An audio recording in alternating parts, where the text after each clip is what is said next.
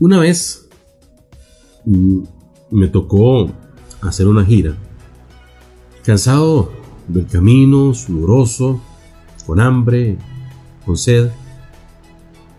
Llegué a una humilde casa y ahí me atendió una señora mayor que vivía con su esposo.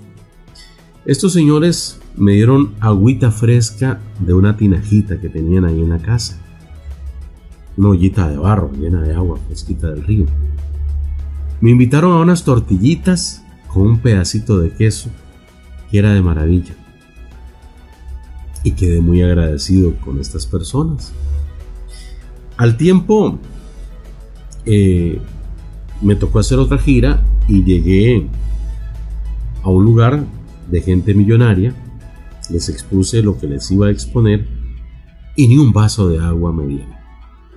Claro, uno no va para que lo inviten, pero es ahí donde se nota el espíritu de la persona.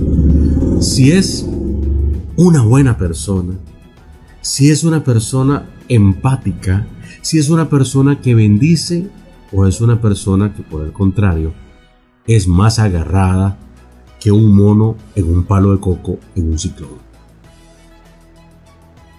Hay que ser buena gente y yo he notado que la gente humilde, la gente que menos tiene, es la que más da, la que más está dispuesta a compartir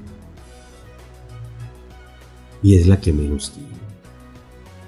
He ahí donde nosotros nos damos cuenta de que las personas muchas veces no valen por lo que tienen, sino por lo que sacan de su corazón.